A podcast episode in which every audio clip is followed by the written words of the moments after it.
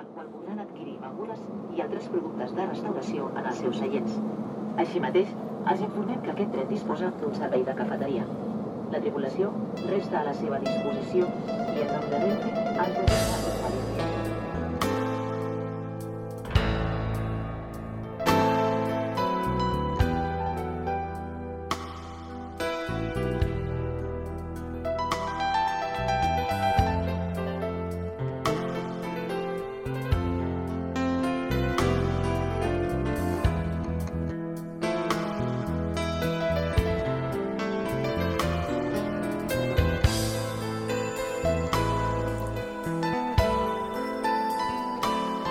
tiempo buscamos excusas. Excusas para hacer lo que tuvimos ganas de hacer y no nos animamos. Excusas para patear el tablero. Excusas para compartir música. Bienvenidos a la excusa.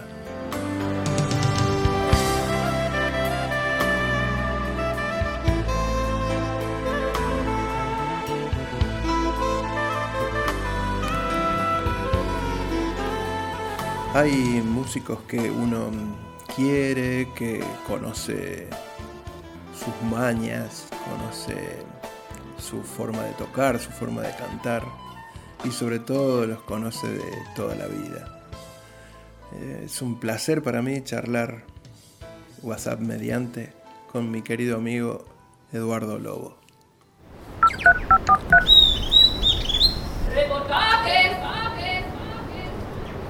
Edu querido, ¿podés contarme cuándo arrancaste con la música, con la guitarra? Bueno, eh, con la música un poco antes que con la guitarra, porque mm, siempre cantábamos con mi hermana, me acuerdo, cantábamos a dos voces, hacíamos cosas, grabábamos boludeces.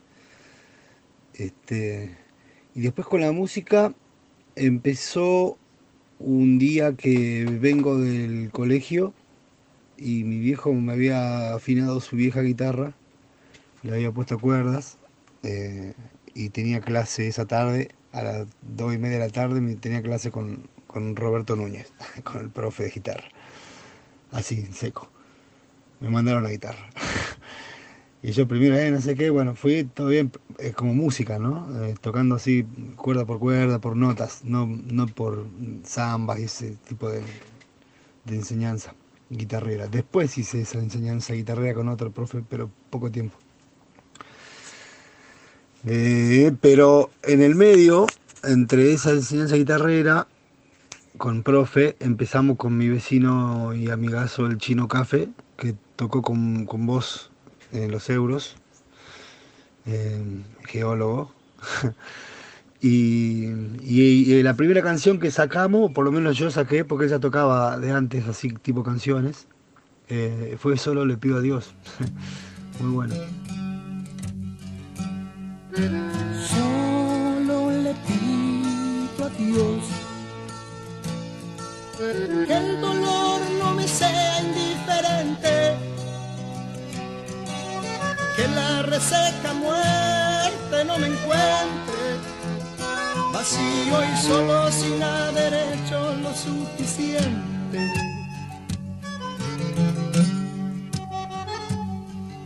Solo le pido a Dios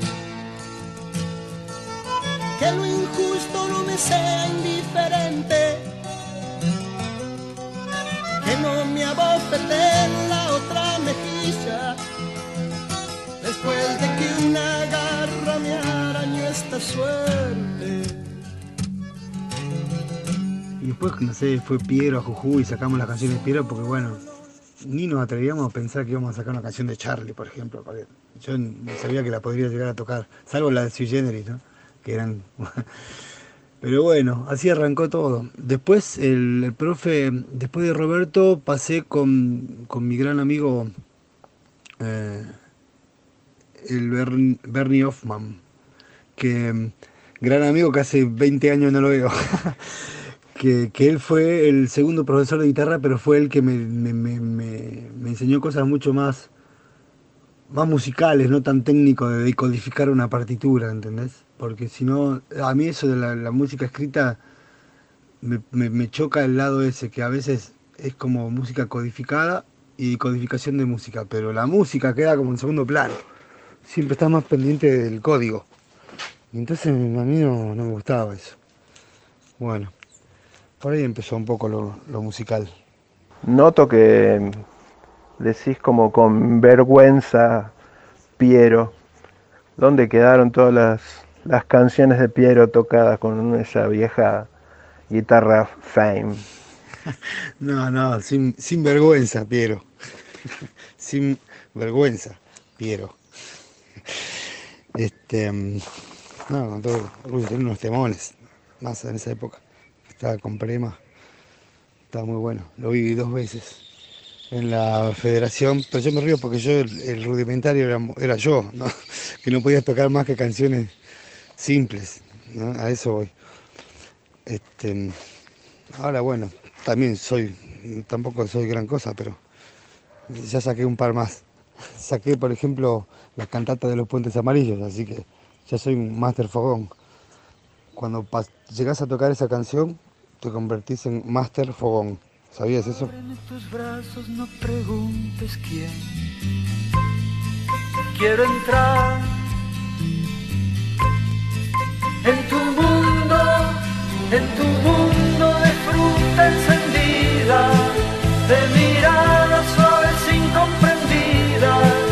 en tus miedos, tus palpitaciones, hay ligeras sensaciones, tus vergüenzas y tus olores, y el saber no saber. ¿Cuándo te diste cuenta que podías vos componer una canción?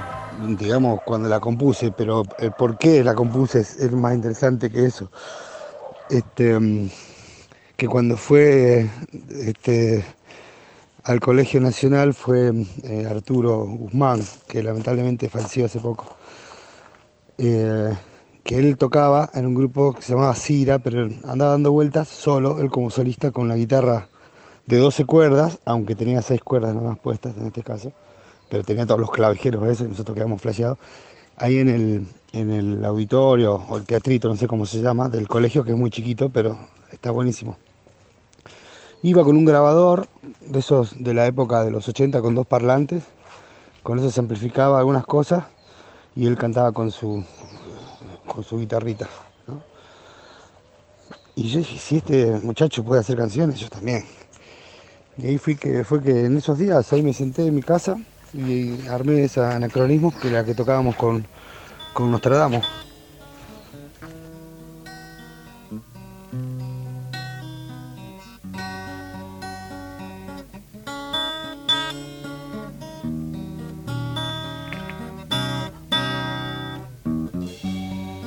Me lo contaron unos ancianos.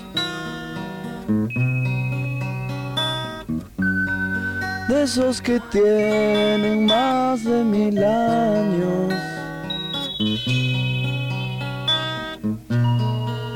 Un misterioso carro ambulante. Te cuenta cosas muy importantes. Cosas que solo saben los viejos. Y vos mirándote en ese espejo. Ahí en Nostradamus te pasaste de la guitarra al, al bajo. ¿Qué pasó? ¿No, no había bajista? Mira, el bajo siempre me, me pareció interesante, siempre me, me- atraía mucho el bajo en sí, pero era muy gracioso porque era más intuitivo que me gustaba porque no, nunca había visto un bajo siquiera. Este, me acuerdo que estaba Tudela, la casa de música, estaba ahí al lado de, de la bicicletería Cassini, en la calle San Martín, y en, y en un, día, pum, ponen un, un bajo en vidriera. Y yo pasaba por ahí y me quedaba mirándolo, las cuerdas, las cuatro cuerdas, y lo miraba como una cosa. Me parece hermoso el instrumento, es, es lo más lindo que hay. La guitarra no tiene nada que hacer, que me disculpen los guitarristas. Este, pero nada, no sabía. Yo sabía que las cuatro cuerdas eran las más graves de la guitarra, entonces yo de alguna manera, como venía estudiando guitarra justamente como por música clásica, que la primera lección eran, yo me acuerdo que las contaba porque si no era imposible, eran 16 negras de la nota mi, que es la, primera cuerda al aire, entonces tenía que hacer las parejas, tin, tin, tin, dedo, uno índice medio, índice medio, decía I, M. Bueno, y esa técnica insoportable al principio te hace que seas regular, y pero para el bajista perfecto, porque justamente estás tocando con los deditos así. Así que de alguna manera yo ya podía tocar el bajo eh, con ventaja de alguien que nunca había tocado nada, que se ponga a tocar algo. Ya estaba un poco entrenado con los dedos, digamos. Así que eso fue el, tema. Y después, bueno, supongo que, que, siempre uno, uno se va eh, enamorando de distintos ídolos a lo largo de la, historia y no sé, te cabe Roger Waters o Sting o algún guaso que bajista, entonces por ahí te, te enamoras del bajo también, ¿no? Pero lo que tiene el bajo es que es un, aparte de la belleza que tiene como instrumento, es un instrumento que, que por la frecuencia que tiene, no solo se escucha con los oídos, sino también con todo el cuerpo. Este, eso no pasa con todos los instrumentos, que vos escuches el, instrumento y que te vibre todo el cuerpo, por ejemplo. Con el bajo sí. Y, vos cuando estás trabajando, por ejemplo, yo, soy técnico de, sonido, ¿no? Y mezclo y produzco cosas así. Bueno, cuando vos estás ahí con toda la mezcla, con todos los instrumentos, que vos podés elegir cuál suena y cuál no, si en un momento apagás el bajo y dejas todo lo demás sonando, se cae totalmente eh, la banda de lo que suena porque, porque es el cuerpo, es donde se, es la base, ¿no? Es donde se, apoya todo. Está muy bueno, la verdad que el bajo es, es, eh, es eso, es la base, es la base de la música. Che, y volviendo a los inicios, ¿cómo, cómo fue hacer rock en Jujuy? ¿Cómo, ¿Cómo arrancaste con eso? Bueno, eh, estaba en llamas cuando me acosté, diría el maestro. Yo ya llegué cuando ya estaba en llamas, nos tratamos. Este, yo me incorporé a la banda, pero ya estaban ellos tocando. De hecho, justamente habían tocado con, con Arturo en un concierto, en el concierto, ¿viste? Suena como. Este, de pedo afinaban los instrumentos los este, eh, en el Teatro Mitre y ensayaban en lo de, en lo de Sebastián y yo iba ahí a los ensayos siempre. Y ahí era que yo también, eh, che, bueno, faltaba bajista. El bajista después fue, era otro pibe que era como sesionista, que era para el, para el show nomás. Este, y, y, bueno, siempre decíamos que yo iba a tocar el bajo, que esto que lo otro, iba a tocar el bajo. Y en un momento yo venía, yo porque mi hermana tenía una motito, y yo se la choreaba siempre. Mentira, me la prestaba. Y, aparte ya estaba estudiando en Buenos Aires, entonces ya perdió durante un tiempo la moto. Y yo iba por la Senador Pérez, una calle Jujuy, y, y me para el legendario Sebastián Yapur, que es el, el baterista de Nostradamus, para el que no lo sabe y me dice, él era, era un poco, él y Ramiro Barros eran los dos capos de la banda, los que armaban los temas, los que llevaban las cosas, y se, había incorporado hacía poco Emilio Bidondo, que también un recontramúsico, ya era, creo que era profesor de teoría de solfeo, ya a los 18, así que ya la tenía clara, pero en música clásica. Y bueno, ahí me, eh, me dice si todavía quería que tocara el bajo. Sí, le digo, más vale, me compré un bajo, me dijo. y ahí nos quedamos. Así que bueno, nos juntamos, me acuerdo, en la casa de, Emilio.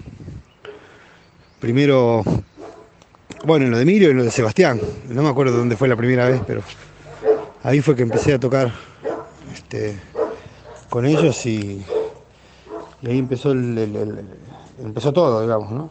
En realidad, eh, cuando empezó, cuando yo dije quiero hacer música fue cuando tocamos en el Teatro Mitre cuando yo ya estaba incorporado en la banda y, la que nosotros llamamos como que fue la banda en ese momento, la, formación, digamos, definitiva, ¿no? el clásico, que es la que nos juntamos ahora de nuevo, de hecho todos los mismos.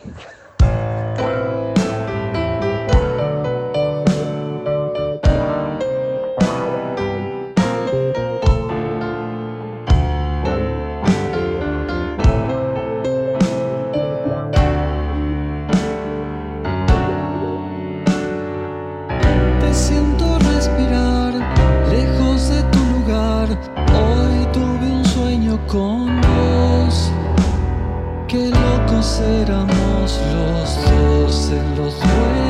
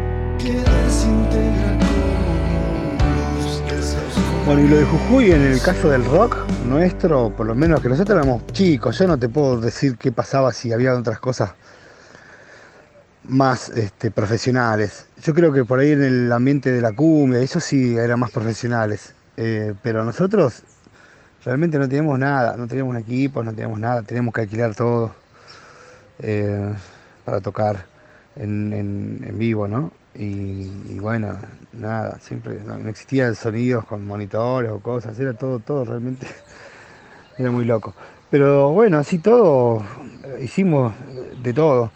Y también mucha otra gente, ¿no? Que, que, que organizaban eventos, este, me acuerdo del Primavera Rock y un montón de cosas. Yo, yo medio que les perdí un poco el, el rastro a todas las cosas que se hicieron con los chicos. El que se acuerda más de las cosas esas es este, Germán y Emilio. Germán García y Emilio Guidondo, el cantante y el tecladista. La otra vuelta que nos juntamos a grabar, ahora nosotros hemos grabado un videíto de un, tema de Cerú, llorando en el espejo, que está bueno. Y, y bueno, empezamos a comunicarnos entre nosotros y, y aparecieron un par de anécdotas que yo no acordaba, realmente un montón de cosas que se me habían borrado el cerebro.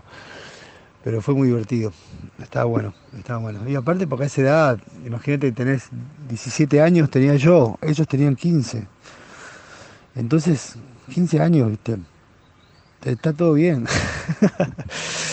Está muy bueno. Germán, ¿sabes los pelos que tenía? Yo, yo no rulo, no te explico. Las épocas esas. Che, y después partiste como todo jujeño, partió rumbo a nuevos horizontes, a estudiar y estuviste en, en Buenos Aires. ¿Cómo fue tu acercamiento a la música ya en Buenos Aires? Bueno, al principio estuvo un poco complicado porque yo no tenía bajo, porque el bajo mío era el de Seba en realidad, en Jujuy. Y bueno, me mandaban guita para morfar, viste, por mes, estaba complicada la cosa.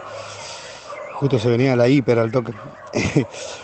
y como es, pero igual yo me acuerdo que un par de meses creo que no comí, así que, era como si tenía que comer con 10, este, usé uno nada más y, de kamikaze me compré un bajo en la revista Segunda Mano, porque antes no existía el Mercado Libre, Segunda Mano. Y bueno, y ahí ya, ya, cambia un poco el, el- rollo.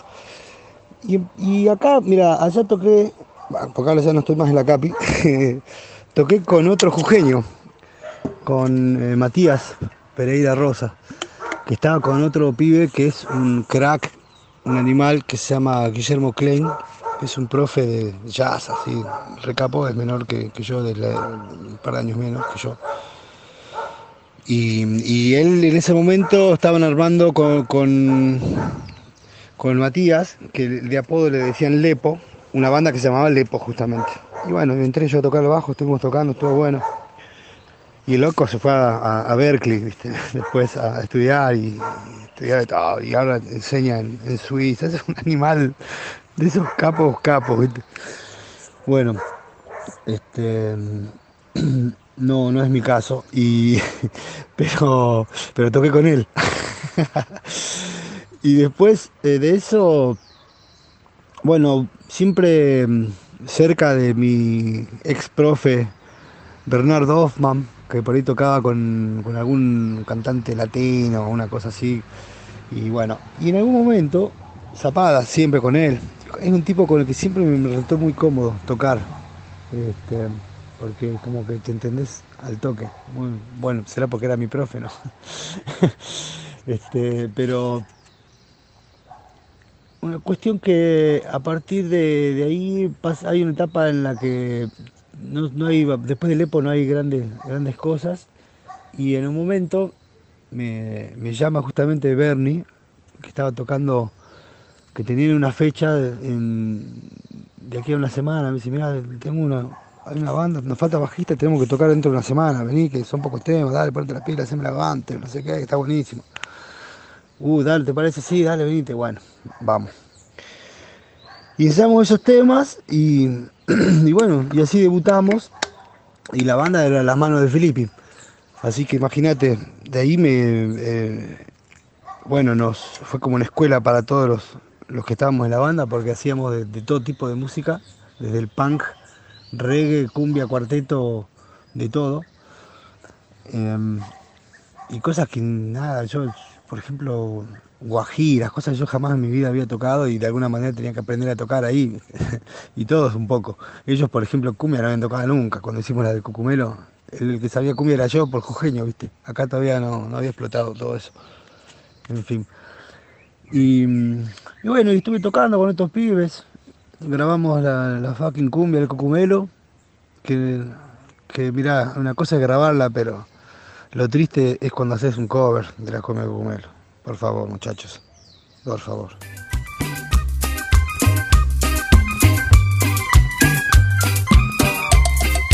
Conseguí pasaje, ya estoy en misiones, conseguí cebú y no quiere llover.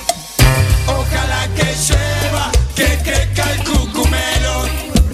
Ojalá que llueva, que tiene que llover. Que cucu, que cucu, que cucumelo. Qué linda está la cumbia del cucumelo. Cucu, que cucu, que cucumelo. Buena está la cumbia del cucumelo. Eh, justo me diste pie, vos que sos un tipo tan, tan rockero y, y sin embargo tu, no sé, como una fascinación con la, con la cumbia. Me- acuerdo que, que cantabas este, algunos temas de Sebastián y qué sé yo, en los asados y en, la- en los fogones de adolescencia. ¿De dónde viene todo eso de la cumbia? ¿Solamente por ser jujeño? Bueno, una cosa es cuarteto y otra cosa es cumbia igual. ¿eh? Este, Sebastián eran cuartetos lo que tocamos. La única cumbia que yo tocaba con los muchachos era la del Cucumelo. Mentira, yo tenía otra cumbia, pero que era porque como a mí me daban vergüenza hacer una balada, porque me daba vergüenza, una canción de amor, la disfracé a la canción de amor con un formato de cumbia que se llama eh, No me llama, se llama justamente la canción, está muy buena. Pero entonces, esa que incluso también la tocamos con los Filipis, mira qué, qué curioso era que me hace, me hace acordar. Pero eran esos, y los otros eran el popurri que te digo para, para, para laburar. Em, eh, era, era divertido igual. Pero la gente, te digo, como público, por más que les guste la música, si era rock, suponte vos te hacías un tema que esté bueno, que tenga tal corte, tal arreglo, la gente agitaba a bailar cuando vos tocabas la cumbia y eso, era el pedo. Vos te ponías a tocar la cumbia y ahí se hacía el trencito y todo, la manito para aquí, la manito para allá. Y, a mí siempre me hinchó las pelotas eso un poco. Porque a mí la cumbia no me, no me genera tanto, eso así. O sea, no voy a tocar cinco cumbias seguidas, pero ni en pedo tampoco las voy a escuchar. ¿Cuándo fue el, el salto a decir, che, yo no quiero estar más en un grupo y quiero hacer mi grupo, con ser el, el que canta, el que compone, el que arregla, el que graba. ¿Cómo fue todo ese salto? Fue un poco también.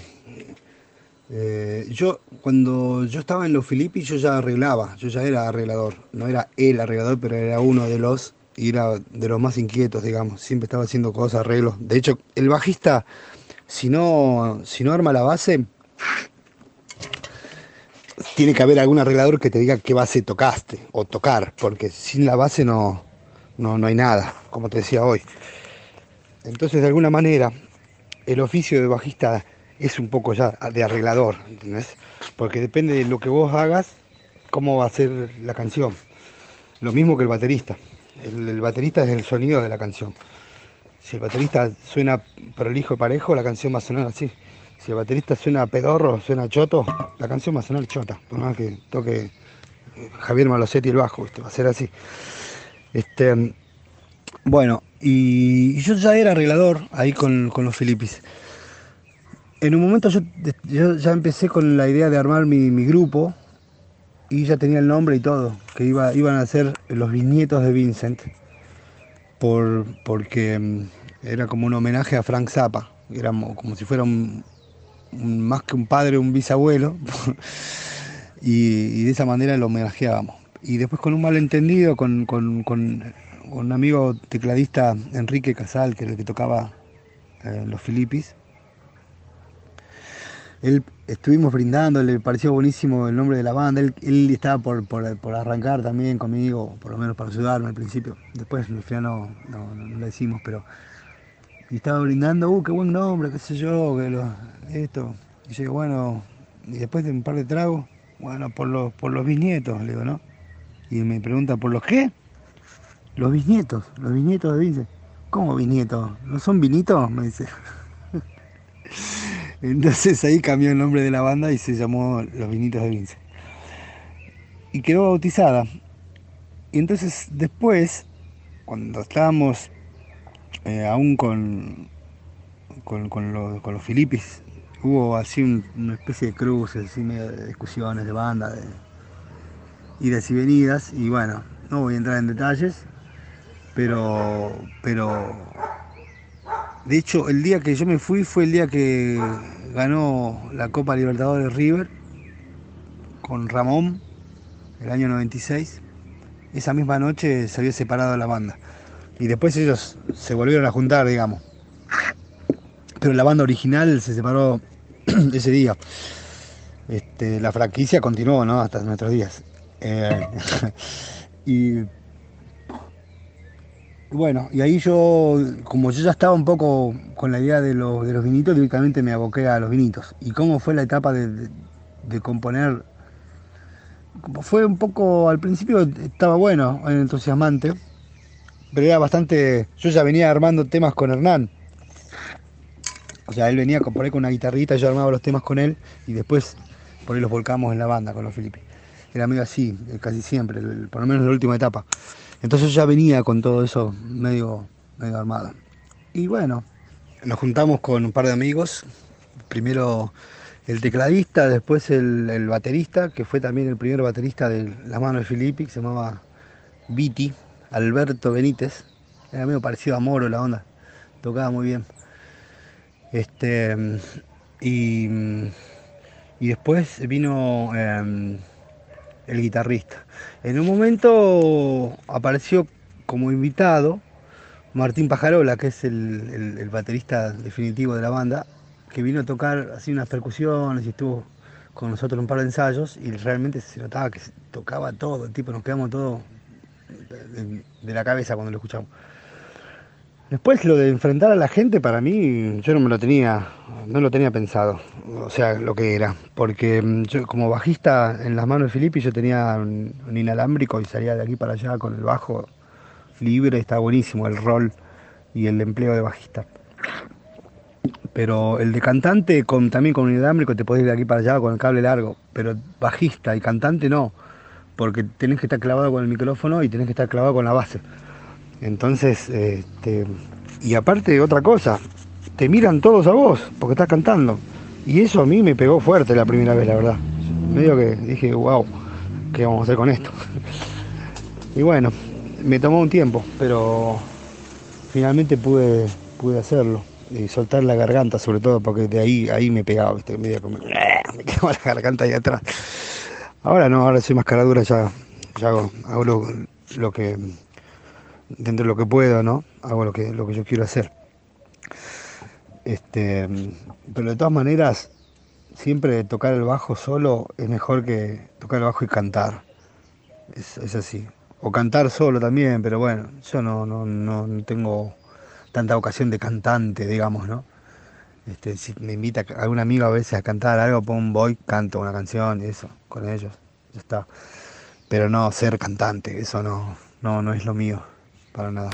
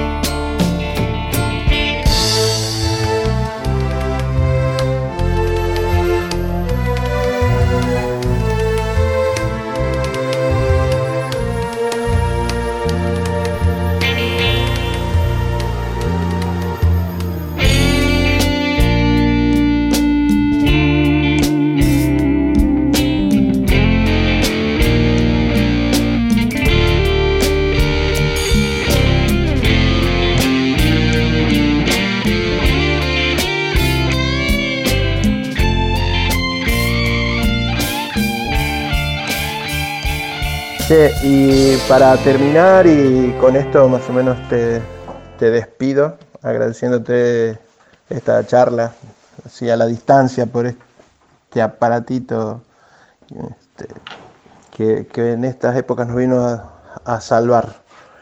Eh, ¿Qué canción te hubiese gustado componer de algún artista argentino?